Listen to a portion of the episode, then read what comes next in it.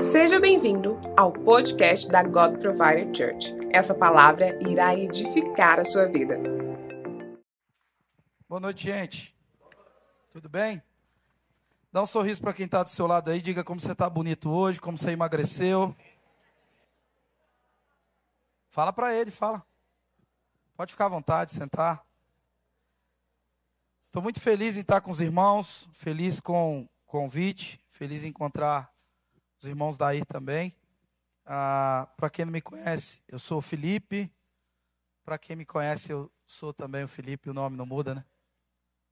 Eu sou casado com a Jose, uma mulher incrível, já há 15 anos, e juntos nós temos três filhos maravilhosos, temos televisão em casa também, está tudo certo.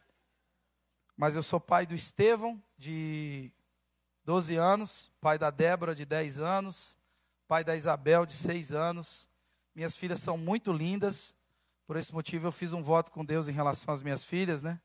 Primeiro namorado da minha filha, eu vou sacrificar ao Senhor. E se ele ressuscitar, ele é o homem certo para ela, amém? Tem alguém aqui que é pai de menina e gostaria de entrar comigo nesse, nesse voto? Glória a Deus. Aleluia. Dá um ru assim, bem, bem de honra. É. Viu? Tá, tá montando, Deus está juntando.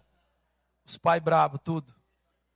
E eu não sou de uma igreja e você de outra, porque Jesus não tem um harém, ele só tem uma noiva, amém? E Jesus não tem uma namorada em cada bairro da cidade, ele só tem uma noiva mesmo. E a gente faz parte dessa noiva. Eu gosto muito do Weber e do, do, é, do, Weber e do Lucas.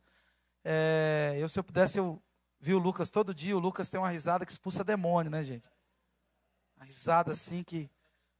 É bom contar piada para ele, porque ele, a risada aquela risada grande, assim, que enche o ambiente. E eu tenho um prazer muito grande. A, a gente se conheceu, foi tudo muito rápido, a gente se identificou assim de uma forma muito legal. Acho que foi lá no Guga, né? E aí a gente começou a trocar ideia e foi bem bacana, bem legal, muitos amigos em comuns. E eu estou muito feliz em estar aqui com vocês, poder dividir o Evangelho. E servir a igreja de alguma maneira. Ah, a gente tem vivido um tempo muito diferente, espe especialmente para mim. Eu sempre fui alguém que me movi no para-eclesiástico, né? Caminho com o pastor Luiz Hermínio já há alguns anos, e sempre fui missionário. Ah, durante, quando eu me converti, eu quis muito combinar o sapato com o cinto e ser aquele pastor que todo mundo olha para ele e sabe que ele é pastor, mas eu nunca consegui.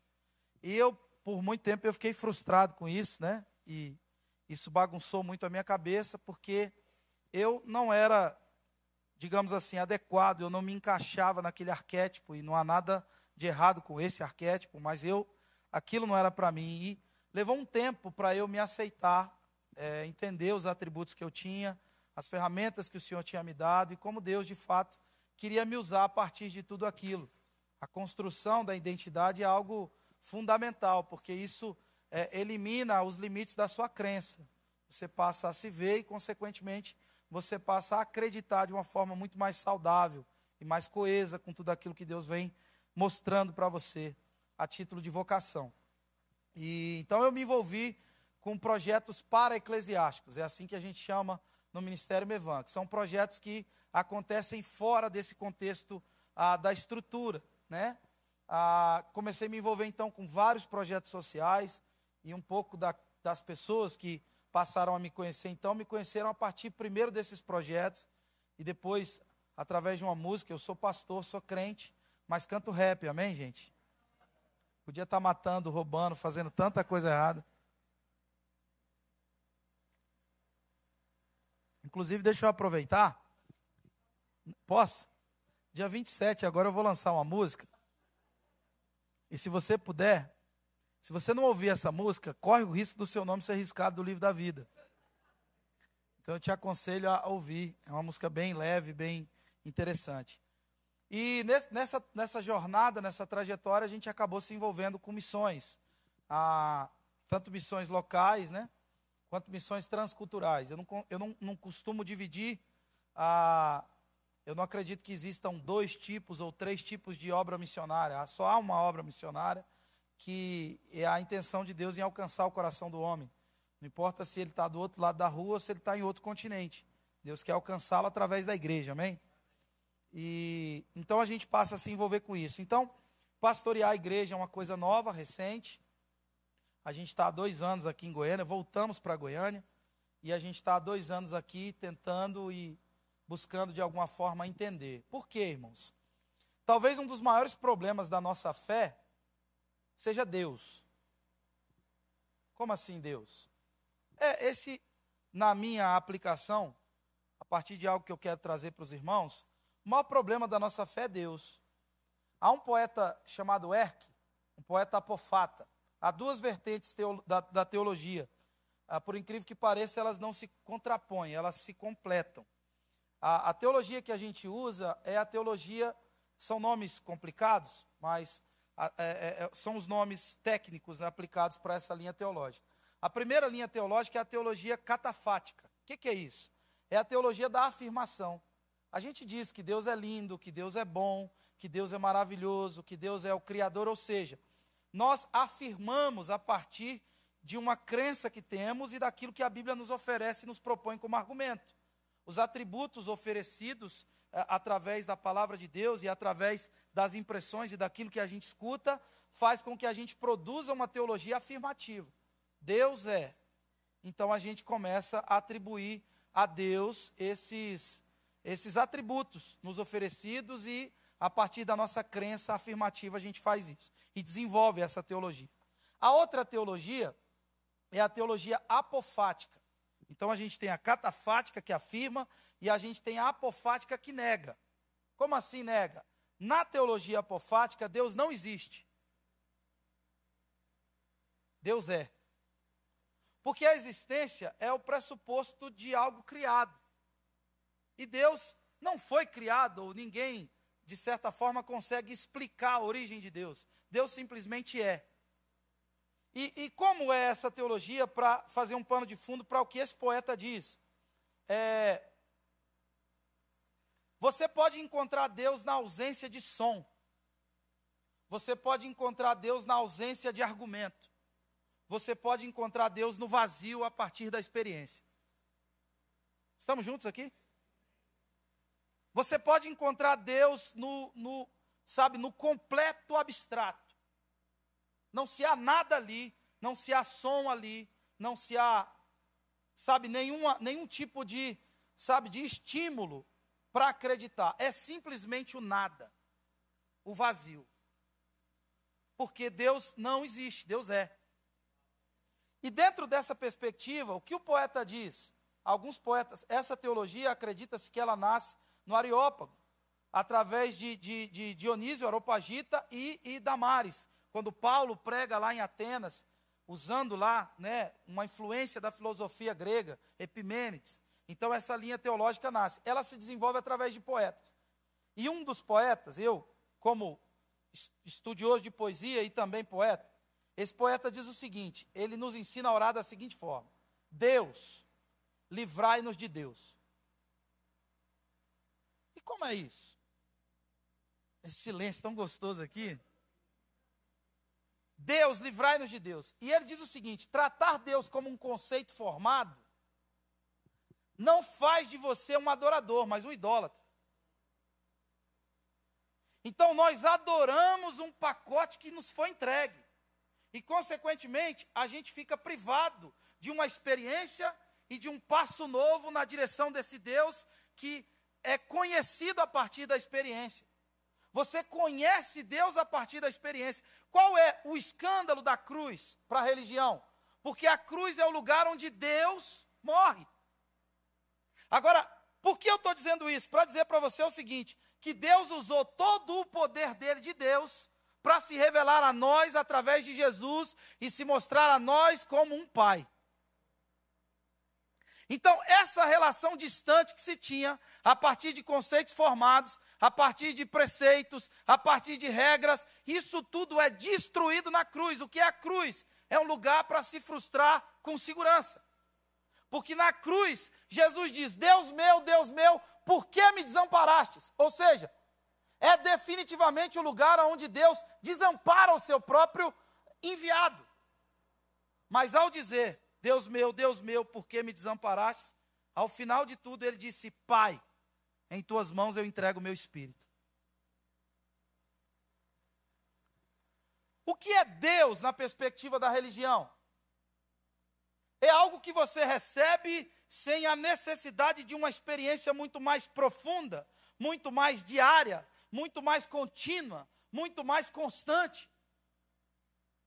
Parece que você conheceu Deus um dia e você vive com esse Deus que você conheceu o resto da sua vida, sem buscar nenhum tipo de experiência nova ou sem ter nenhum tipo de anseio, sabe, por algo novo no que, no que diz respeito ao conhecimento de Deus. Estamos juntos aqui, irmãos? Então, por isso o poeta diz: Deus, livrai-nos de Deus. Por isso que quando Jesus vem, Jesus contraria todos os conceitos formados e estabelecidos da época não de uma forma irresponsável, mas de uma forma, sabe, ampliar a perspectiva da relação. Porque o Deus que é nos apresentado a partir da religião é aquele com o qual nós temos uma relação de obrigação e benefício. Você cumpre uma lista de recomendações desse Deus, então ele te abençoa. Se você trouxer o tanto de dinheiro que Ele quer, se você cantar as músicas que Ele quer, se você fizer a oração que Ele quer que você faça, então esse Deus te abençoa. E esse Deus é um Deus corrupto. Jesus nos ensina uma perspectiva de relação muito oposta daquilo que eles tinham na época. E isso é conflitante. Isso quebra e destrói todos os paradigmas estabelecidos há muito tempo. Ele não nos ensina a orar, sabe, em um contexto de uma, de uma, sabe, de uma reverência engessada. Como ele nos ensina a orar? Ele diz: Pai nosso, perdoa-nos, dai-nos o pão. Ou seja, um Deus que está tão envolvido com as nossas, sabe, com a nossa vida ordinária, porque Ele é Pai. Um Deus que está tão preocupado com a relação, na perspectiva Deus, nós temos muito mais uma experiência, uma perspectiva e uma expectativa de poder do que de vontade, relação, do que de conhecimento diário, do que de crescimento, do, do que evolução no que diz respeito à experiência. Sabe, irmãos, por que, que eu estou dizendo isso? Porque diante dessa ideia dos céus abertos e desse desejo de uma relação muito mais profunda com Deus em 2023, eu comecei o ano ressignificando profundamente a minha relação com a oração, a minha relação com a Bíblia, a minha relação com práticas espirituais. Sabe que parece que para mim elas tinham se tornado tão comuns. Deixa eu trazer um, uma coisa que vai ilustrar bem. Abinadab era um sacerdote. A arca de Deus representava o quê? A presença de Deus, sim ou não?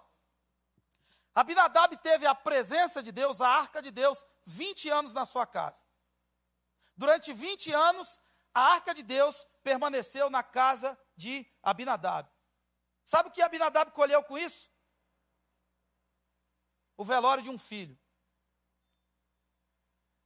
Quando Davi pega a arca e vai levar para Jerusalém, um homem toca na arca. Quem era? Uzá. Uzá tocou na arca e o que aconteceu com ele? Era o filho de Abinadab. Ou seja, a arca permaneceu 20 anos na casa de Abinadab e a única coisa que ele conseguiu colher foi a morte de um filho. Eu não quero viver essa experiência, mas eu acredito que deva ser muito triste para um pai enterrar um filho. A única coisa que ele conseguiu colher, com essa ideia de, sabe, de, de obrigação e benefício, com essa coisa onde você não conhece diariamente, onde não se há mais nenhuma descoberta nova, onde não se há mais nenhum tipo de ressignificação na relação. Abinadab enterra o filho. Depois, essa mesma arca, ela vai para a casa de um cara que a gente não tem nem referência. Se esse irmão era um judeu ou não, se ele era um, sabe, se ele era. Ninguém sabe o que ele era. Essa arca vai para a casa de. Quem lembra? Vai para a casa de Obed-Edom. E ela fica quanto tempo lá? Três meses e ele foi profundamente e poderosamente abençoado por aquela presença. Por quê, irmãos? Porque é a experiência que nos projeta para desfrutar da relação Deus. Caso contrário, a gente pode, na busca de Deus, provar realmente um poder de Deus, mas a gente pode se tornar pior. Jesus chega para duas cidades e diz: Ai de ti, Corazim, ai de ti, Betsaida, porque se em Tiro e Sidom houvessem essas manifestações de poder que vocês estão vendo, eles teriam sido salvos.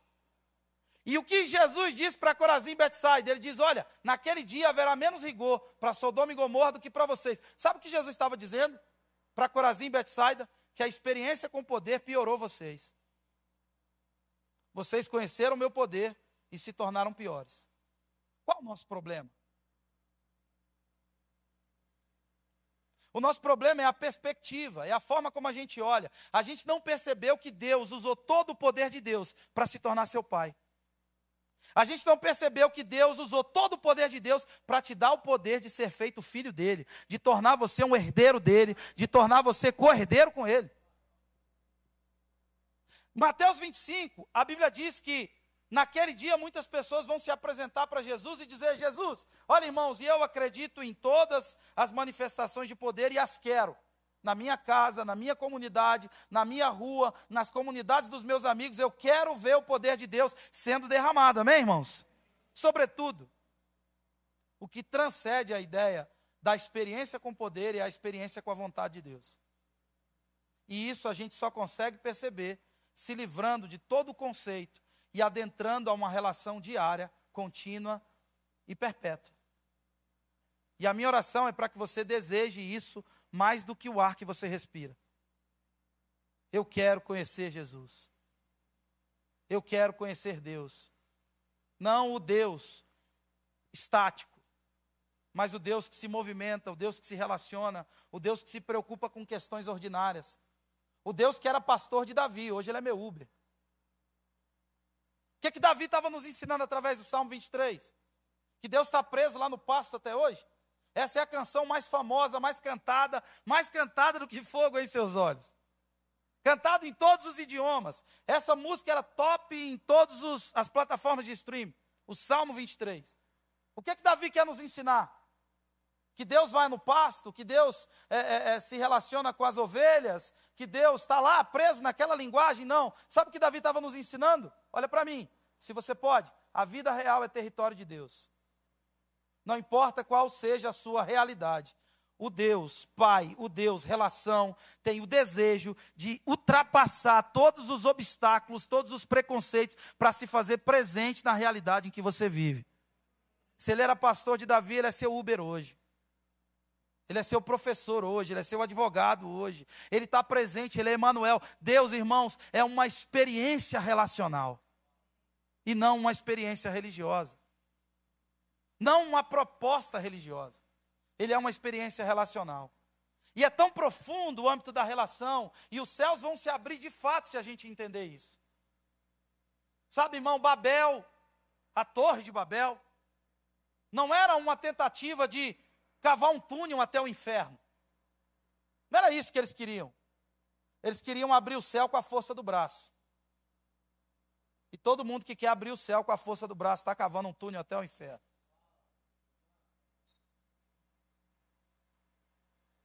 Eu acho que eu já estou pregando, não estou? Eu estou chapado, irmão. Eu estou virado, eu não sirvo para mais nada. Eu quero conhecer o meu pai. Eu quero mergulhar no coração dele. Eu quero que todos os amores sejam de fato queimados. Eu quero me livrar desse Deus, sabe, que me faz acreditar que eu já sei tudo, que eu já conheço tudo e que eu não tenho mais nada para aprender. Eu quero conhecer o meu Pai. Eu quero mergulhar no coração do meu Pai. E então eu quero fazer a oração que esse poeta fez: Deus, livra-me de Deus. Eu quero entender o que a cruz representa. Eu quero entender a proposta pedagógica de Jesus. Mateus capítulo 25, ele fala, é muito sério aquilo que acontece ali. Algumas pessoas vão apresentar-se a Deus e oferecer o seu resultado e a sua experiência com poder. E a experiência com poder não é garantia de nada, irmãos. Judas viu os mesmos cegos sendo enxergando, Judas viu as pessoas sendo curadas, Judas viu um morto sendo ressuscitado, mas ele se perdeu. Porque o poder não nos garante, o que nos garante é a relação. É a profundidade da relação. Mateus capítulo 25, ele diz: muitas pessoas naquele dia vão se apresentar e vão dizer: em seu nome, nós expulsamos demônios. E é louvável isso. Em seu nome, nós curamos enfermos. Em seu nome, nós fizemos sinais e maravilhas. O que, que Jesus vai dizer? Eu não te conheço. Ou seja, a sua experiência com poder, ela produziu, sabe, uma ênfase acerca de você e acerca de tudo que você está fazendo. Mas a nossa relação não cresceu. A nossa relação não se desenvolveu. Olha só como é profundo, irmãos. Pessoas naquele texto foram curadas, outras pessoas foram visitadas. Algumas pessoas disseram em seu nome. Nós curamos o enfermo. Jesus vai dizer: Eu não te conheço. Mas para outros, ele vai dizer: Eu estava enfermo e você foi me ver. Teve gente que curou o enfermo, o enfermo deixou de ser enfermo. Teve gente que visitou o doente, o doente continuou doente. Mas Jesus diz: Eu te conheço. A sua relação comigo era real. O seu desejo em me conhecer era verdadeiro. A, a, a sede por uma experiência nova, por um lugar novo no meu coração, era real, era verdadeiro. Estamos juntos, irmãos? Qual foram as duas primeiras perguntas que Deus fez para o homem? Eu já vou ler um texto da Bíblia, para você não dizer que eu não usei a Bíblia, tá? Mas está tudo na Bíblia, pode olhar.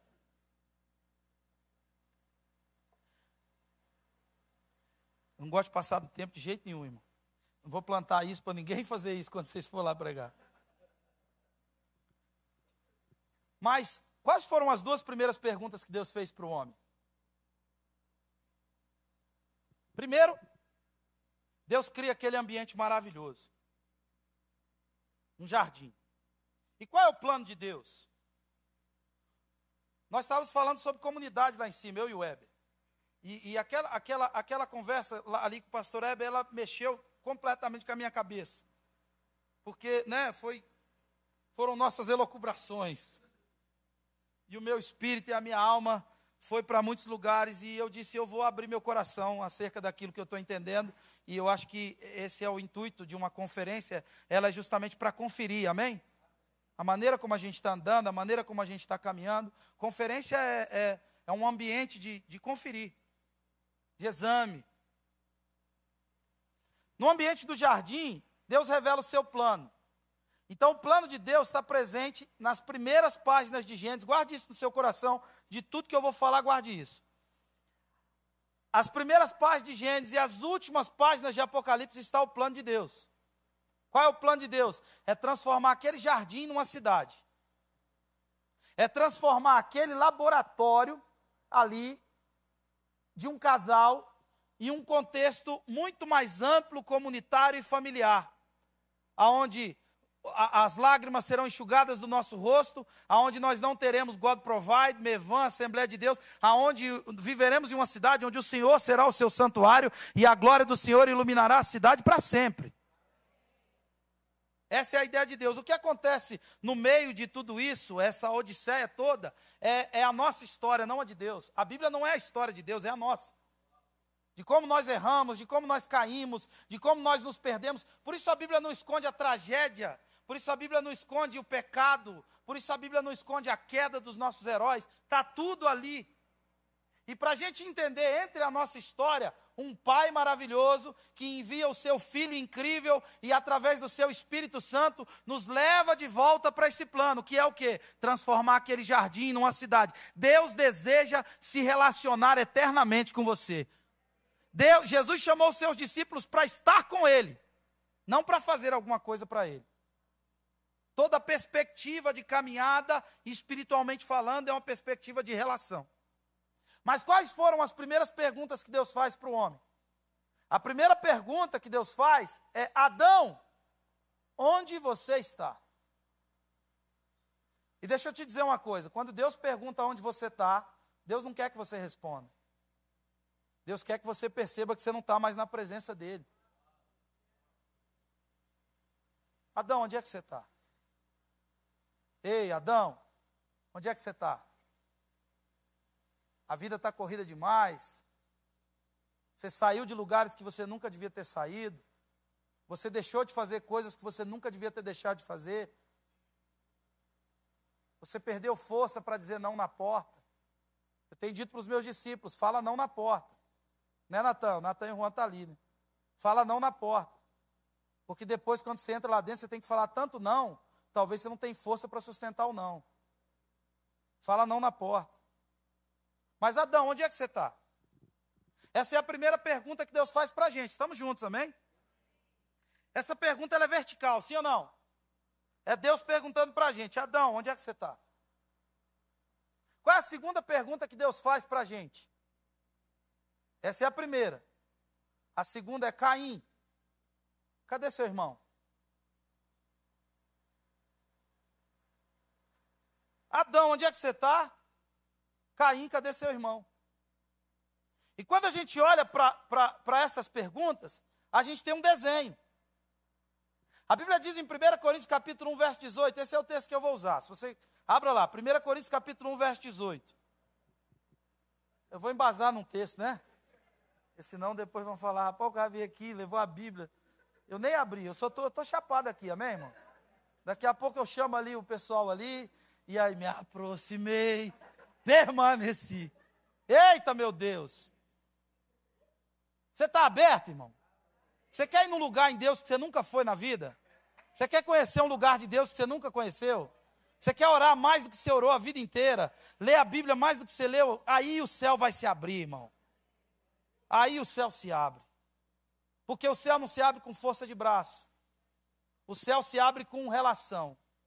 E a base dessa relação com esse Deus que mede o céu com a palma das mãos, chama as estrelas pelo nome, nada impressiona Deus nosso dinheiro, nossa performance, nossos ministérios. A NASA recentemente descobriu uma estrela, tem 10 quinquilhões de diamantes no núcleo de uma estrela. No núcleo de uma estrela, tem 10 quinquilhões, na menor partícula de uma estrela, tem 10 quinquilhões de diamantes. Isso é dinheiro para comprar uns 20 mundos mobiliados já. Tudo dentro. Nada disso impressiona Deus. A única coisa que chama a atenção desse Deus gigante, maravilhoso e Pai, é alguém com espírito contrito e um coração quebrantado. É alguém que diz: Eu sou fraco, eu não consigo sozinho. O Senhor me conhece. Eu disse que não ia fazer e fiz de novo.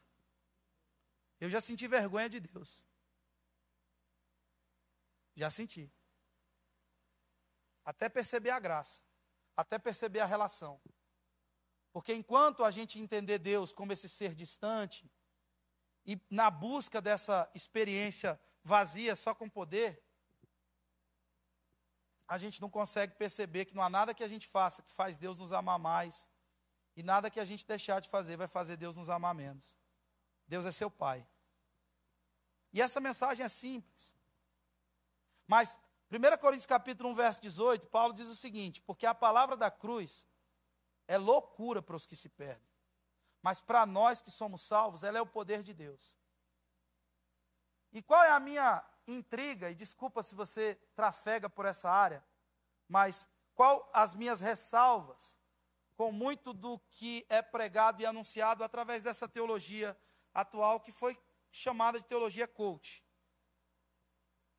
Porque ela não projeta você para um caminho na direção da cruz. Enquanto Deus estabelece um limite, a Bíblia diz que o homem não possui nada se do céu não lhe for dado. Aí o coach diz que esse limite não existe. Você só tem o que o céu te dá. Obrigado pelo seu amém, tão empolgado. O que você tem é o que o céu te deu. Eu quero o que o céu me deu. Se contente com o que o céu te deu, com a medida que Deus te entregou, porque isso, a bênção do Senhor enriquece e não acrescenta dores, porque a vontade de Deus é boa, agradável e perfeita. Agora, o que é cruz? E Jesus, olhando para os seus discípulos, falou o seguinte: já, vamos tentar fechar tudo isso. Jesus, olhando para os seus discípulos, ele disse: Olha, aquele que quer vir após mim, faça o quê? Negue-se a si mesmo. Existe uma versão incrível que diz que aquele que quer vir após mim, resolva-se consigo mesmo. Resolva-se com seu narcisismo. Resolva-se com seu egoísmo. Resolva com a sua incapacidade de perceber um mundo além de você. Resolva com toda a incapacidade relacional, que sabe que não atende às suas expectativas. e não contempla os seus prazeres pessoais. Resolva-se com tudo isso. Depois que você se resolver com tudo isso, você faz o quê? Você toma a tua. Agora a pergunta que eu faço é: você trouxe uma cruz para o culto? Você leva uma cruz para a padaria? Quem está carregando cruz aí?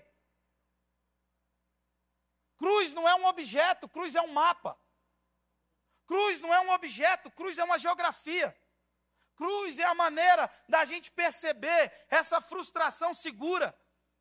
Essa, sabe, essa coisa acabando e a gente entendendo um pai que recebe o espírito de Jesus. Um Deus que o abandona, mas um pai que recebe o seu espírito. Irmãos, Deus usou todo o poder de Deus para ser seu pai. E essa é a graça, esse é o escândalo da graça. Essa pergunta não foi respondida. Adão, onde é que você está? Caim, cadê seu irmão? Isso é cruz. Deus estava nos demonstrando e nos apresentando uma geografia, um mapa, uma forma de nos, sabe, de nos aproximarmos novamente dele. Jesus responde isso. Quando Felipe pergunta, Senhor, mostra-nos o Pai, que ele diz? Quem vê a mim, vê o Pai. Quando Jesus sobe o Getsemane e ele soa sangue, ele diz, sabe, é, é, é, é, Deus, se possível, passa de mim esse cálice, todavia seja feita a tua vontade. Toda a nossa redenção, toda a nossa, sabe, toda a nossa possibilidade de ser salvo, toda a nossa libertação das garras do inferno, ela aconteceu a partir de uma relação entre um pai e um filho. Ele foi levado como uma ovelha muda ao matadouro, para quê? Para responder as perguntas que nós fomos incapazes de responder. A cruz é loucura para quem está perdido, mas para nós ela é o poder de Deus. Para nós ela é a evidência de uma relação que não está pautada em poder, mas em filiação. Você é filho de Deus. Nada é maior que isso.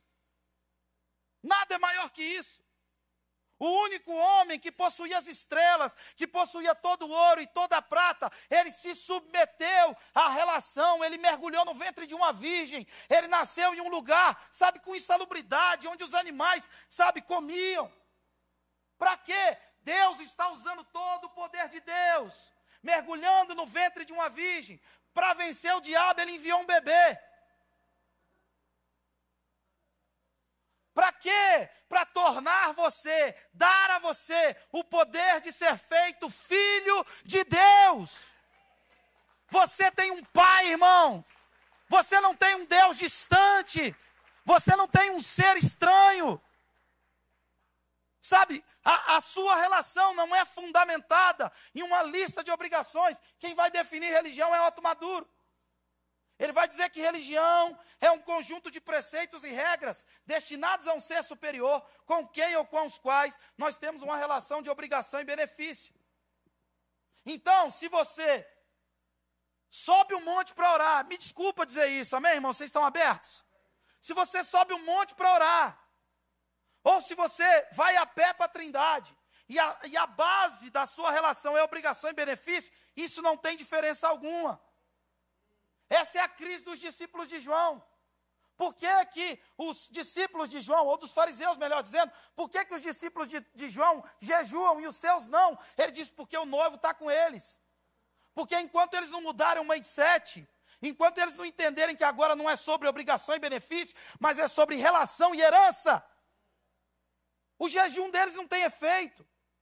A busca deles é uma busca, sabe, a busca de Simão Mágico. Sabe, irmãos, isso é tão simples. Mas isso vai te levar para um outro lugar. Você nunca mais vai querer comprar amor por serviço. Você nunca mais vai depender de que alguém, sabe, te dê algum tipo de palavra de afirmação para você funcionar dentro daquilo que é a ideia de Deus para a terra. A terra não está aguardando ninguém mais, ninguém menos do que senão a manifestação dos filhos de Deus. Ela não está aguardando outra coisa. Ela está aguardando pessoas que entenderam a relação. Ela está aguardando pessoas que perceberam, sabe? Essa paternidade incrível, imerecida. Eu não tive nenhuma perspectiva real de família. Eu cresci sem pai. E isso, consequentemente, me levou para uma vida muito trágica. Eu conheci as drogas muito cedo. Provei tudo que a Anvisa não aprova. Se a Anvisa não aprovou, eu jogava para dentro da cabeça. Eu andei nessa cidade aqui, em alguns lugares, pedindo moeda no farol para fumar uma pera de crack. Eu devia estar tá morto.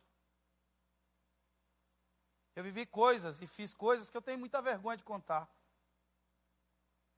Isso é um escândalo. Isso é a graça de um pai. Que mesmo eu sendo quem fui, sabe, isso é o que Paulo diz: pela graça de Deus eu sou o que sou. Porque onde todo mundo vê um velho morando ao lado do pai, sem filho, que leva o sobrinho para tudo que é lado, onde todo mundo vê um cara estagnado e destinado a viver naquela condição, Deus olha para ele e diz: Eu vou mudar seu nome, vou fazer de você pai de uma grande nação. Onde todo mundo vê um jovem enganador, Deus vê uma nação. Onde todo mundo vê um Jacó, Deus está vendo um Israel, um príncipe do Senhor. Por meio do que? Da relação. Onde todo mundo está vendo, sabe, um, um, um perseguidor da igreja. Alguém que mata, alguém que faz tantas coisas complexas, e esse é o escândalo da graça. Sabe, irmão, essas perguntas, elas gritam em mim. Aonde você está? Cadê seu irmão? A cruz é loucura para quem está perdido. Mas para nós ela é o poder de Deus. Por quê? Porque ela é a derrota de Deus. Deus morreu ali. Como diz um teólogo, não acredite em um Deus que mata o seu filho. Deus meu, Deus meu, Eli, Eli, lama sabachthani. Porque eu estou desamparado. Mas o desamparo de Deus nos revela a presença do Pai. Em Suas mãos, Pai, eu entrego o meu espírito. Que a gente se livre de tudo aquilo que nos impede de ir além, de ir mais longe. Quando o vinho novo chega, ou o odre expande ou ele explode. E eu oro para que nesse tempo, em 2023, seja um tempo de expansão de odre nessa comunidade. Seja um tempo de um vinho novo, precioso, de uma relação, de uma experiência. Eu tive uma experiência com Jesus. Esses dias. Eu não contei em lugar nenhum, nem lá na minha igreja, eu vou contar aqui para vocês. Tem um pessoal aqui, mas eles não vão contar. Eu sou um cara mais reformado na minha forma de construir, de fazer teologia. Eu observo mais os, os pais, os antigos. Então eu fiquei por um tempo cético em relação ao ministério profético. Hoje eu não sou mais, fica tranquilo. Eu sou do manto, irmão. Eu oro em língua e tudo. Eu aceitei Jesus na presbiteriana. Nossa, por quê, irmão? Ah, coração sendo revelado aí, ó. A maldade vindo para fora. Tem mais presbiteriano aí ou é só eu? Ah lá, ó. Ô, oh, coisa linda. Presbiteriano renovado. É. Não esquece, põe uma vírgula, mas não completa o texto, né? Eu aceitei Jesus na presbiteriana. E era um culto, irmão. Todo respeito aos meus irmãos presbiterianos. Mas era um culto que se passasse uma mosca, parecia que um helicóptero estava voando lá dentro. Pensa num culto silencioso. E eu ouvi uma música, encontrei um grande amigo, ele é filho de Deus Pai. O seu nome é Jesus Cristo. Nele a gente pode confiar. Nele a gente pode e deve confiar. E aquela proposta relacional de ter um amigo. Aquilo foi tão profundo para mim, Rafa que eu fui à frente sem ter apelo. Imagina, presbiteriano. Um garoto de 10 anos. Fui na frente, botei a mão assim na, na, no púlpito e comecei a chorar. E aí veio aquela irmã que colocava a mão no meu ombro e fazia uma massagem no meu ombro, mas como quem diz? Acaba logo que o culto tem que continuar. E eu nunca mais esqueci aquilo na minha vida. Depois daquilo, tanta coisa aconteceu. Eu conheci droga Aí saí das drogas, fui para o seminário. Depois do seminário, eu me perdi de novo, me baguncei de novo. E com 20 anos, eu tenho 38, com 20 anos eu voltei para Jesus. Mas naquele processo em que eu estava desviado, quando eu estava nas madrugadas, na Vila Redenção, no setor Pedro, na B do Universitário, em Jataí, lá na cidade da minha mãe, todos os outros lugares que eu fui, eu não me lembrava das aulas de teologia. Eu me lembrava daquela experiência que eu vivi aos 10 anos, onde eu encontrei um amigo e eu percebia que aquele amigo estava perto, mesmo quando eu estava numa biqueira, mesmo quando eu estava numa rua, mesmo quando eu estava abandonado até por mim mesmo. Aquela relação, aquela experiência relacional, ela nunca me abandonou. E eu cresci e me desenvolvi, e a minha fé se ampliou a partir daquela experiência relacional. Sabe, eu não sei que tipo de relação você tem com Deus, mas eu sei que se você não perceber que a nossa perspectiva precisa mudar, eu não quero me exceder aqui, tempo. Que a nossa perspectiva precisa mudar. Talvez você seja um odre que vai explodir com esse vinho novo. Eu tive uma experiência com o Senhor. E como eu não estou seguindo aqui, eu estou abrindo meu coração. Estou na igreja de amigos, amém? Eu não sou um cara muito místico. Fui cético em relação ao ministério profético. Jesus foi me curando. Então as minhas experiências foram muito marcadas, muito sérias e não que as dos outros não fossem, mas era uma questão eu tinha que crer mesmo, Deus sabe, Deus é bom. E eu esses dias eu a gente está num período de jejum e eu cochilei e eu vi uma estrela estacionando lá no bosque onde a gente está fazendo lá as coisas. E eu estava sozinho. E eu fiquei muito empolgado. Eu sou sanguíneo hemorrágico, irmão. Sou 220, sou agitado pra caramba. E aí eu não sabia se eu dançava ou se eu ficava quieto eu não sabia o que, eu fazia ao redor daquilo, sabe? Era uma coisa muito bonita. Mas à medida com que aquilo foi permanecendo, eu fui me aquietando, e quem não se aquieta não sabe. Aquietai-vos e saber que eu sou Deus. Enquanto você não se aquietar, você não vai saber. Acho que Deus está falando com alguém aí, hein? Esse eu senti que pegou na emenda da solda. Fui profeta agora, tá vendo? Ah. E eu fui me aquietando e fui percebendo que era o Senhor que estava ali comigo. E ele não me falou nada. Eu não falei nada. Mas a gente ficou andando junto. Foi muito real, assim como eu estou te vendo. Foram poucas experiências que eu tive nesse sentido. Essas experiências de transcendência assim muito profunda. Desde então, irmão, todo dia eu vou para aquele lugar. De domingo a domingo. Sete horas da manhã. Pode ninguém ir, eu vou. Porque eu quero me encontrar com Ele. Ele não precisa falar nada. O Santo dos Santos é um lugar onde as palavras são inadequadas. Tem um Senhor aqui, um Jesus aqui, irmãos, nesse lugar aumentando a sua fome, aumentando a sua sede. E eu profetizo que você vai viver experiências sobrenaturais na sua relação com o Senhor, na sua relação com seu Pai. Um Deus que usou todo o poder de Deus para se tornar seu Pai. Um Jesus que esvaziou-se de si e assumiu uma forma de servo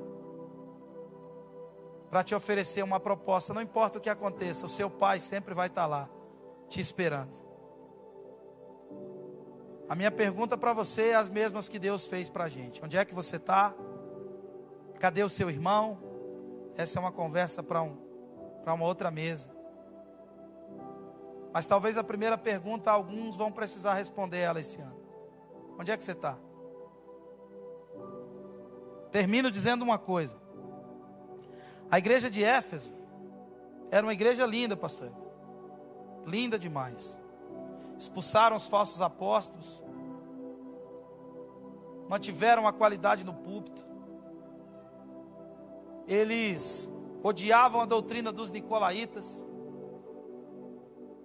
E Deus disse que odiava também. Estude o que é a doutrina dos nicolaítas. Você ver se ela não está presente entre nós. Hein? Mas Jesus olhando para ela disse: Tenho porém contra ti que você abandonou o seu primeiro amor. Antigamente, quando eu não percebia esse texto como esse texto é, em Apocalipse capítulo 2, verso de 1 a 5, se eu não me engano, eu achava que quando alguém chegava para mim e dizia, pastor, eu abandonei meu primeiro amor, parece que era uma declaração de crise de fé. Mas hoje eu entendo que isso é uma confissão de pecado. Na perspectiva da Bíblia, abandonar o primeiro amor é pecado. Mas o que é isso? Existe um segundo amor, um terceiro amor, um quarto amor, um quinto amor? Existe uma classificação de amores? Não. Existe aquele amor que nos arrebatou. Que a gente se foi para Deus com tanta intensidade, com tanta, sabe, intensidade, com tanta interesa. E a gente conseguiu por um instante viver o primeiro mandamento: amar o Senhor com todo o seu coração, com toda a sua alma, com todo o seu entendimento. Queimou todos os outros amores. Eu quero conhecer Deus, eu quero conhecer meu Pai. E eu vim aqui porque eu acredito que Deus quer abrir o céu sobre essa cidade.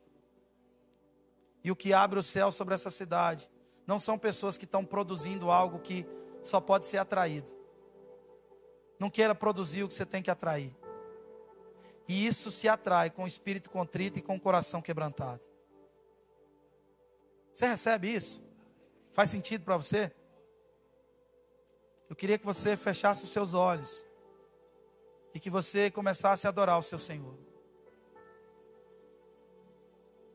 Eu vim com tudo arrumado aqui, irmão, diante de Deus. Estava tudo bonitinho aqui dentro, mas. É, você coloca aí em cima. Eu tenho certeza que o Senhor está aqui.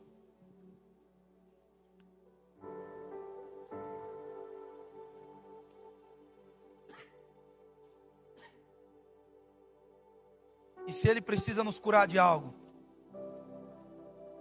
que Ele nos leve para um lugar onde o fogo é mais alto.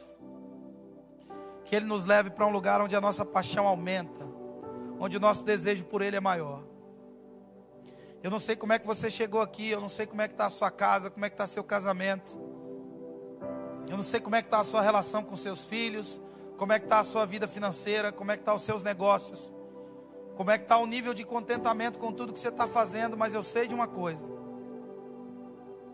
Se você entender a presença de Deus nesse lugar, e se você entender a proposta relacional que Deus nos traz, a sua vida nunca mais vai ser a mesma. Deus vai tocar em você hoje, em nome de Jesus. Você será tocado pelo Senhor. Você será convidado a se lembrar de coisas que você não deveria ter esquecido. Você vai ser convidado a se lembrar, sabe, de onde você caiu, de onde o ativismo te roubou, de onde essa agenda frenética e esses afazeres malucos roubaram você dessa relação que nutre toda a sua vida. Que nós possamos abrir os céus com as nossas lágrimas, que nós possamos abrir o céu com a nossa disposição e com a nossa paixão que nós possamos abrir o céu com o nosso espírito contrito, meu irmão, e com o nosso coração quebrantado, com o nosso desejo por Jesus que sobrepuja todos os outros.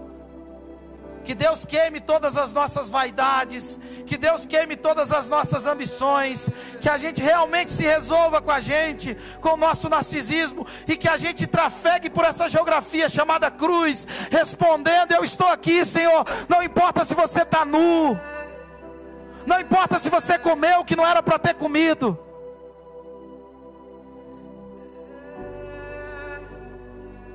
Existe perdão para você hoje. Volta para esse lugar, volta para o colo dele.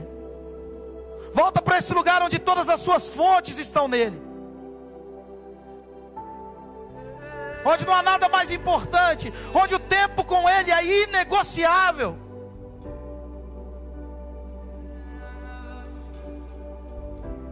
Nos ajuda, Senhor, a nos apaixonar como nunca antes. O querer e o efetuar vem do Senhor. Nos ajuda nas nossas inconstâncias. Nos ajuda, Senhor, na nossa indisciplina. Nos ajuda, Senhor, a entender que há relação com a Sua vontade. Não é sobre o que nós podemos fazer, não é sobre o que nós estamos cantando ou pregando, mas é com quem nós estamos ficando parecidos. Com quem nós estamos nos tornando, Rafa? Quem nós estamos nos tornando? Não é sobre o que a gente está fazendo, é quem a gente está se tornando. Sabe o quanto dele há em nós? É muito bom, mas o quanto ele tem de você? 2023 não é o quanto você, não é sobre o quanto você tem de Deus, é sobre o quanto Deus tem de você.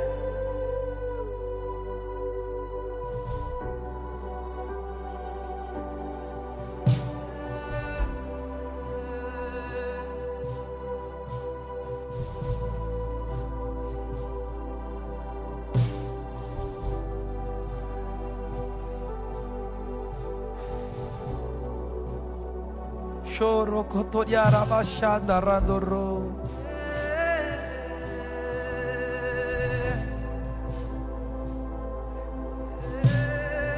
Aviva os nossos corações, Jesus.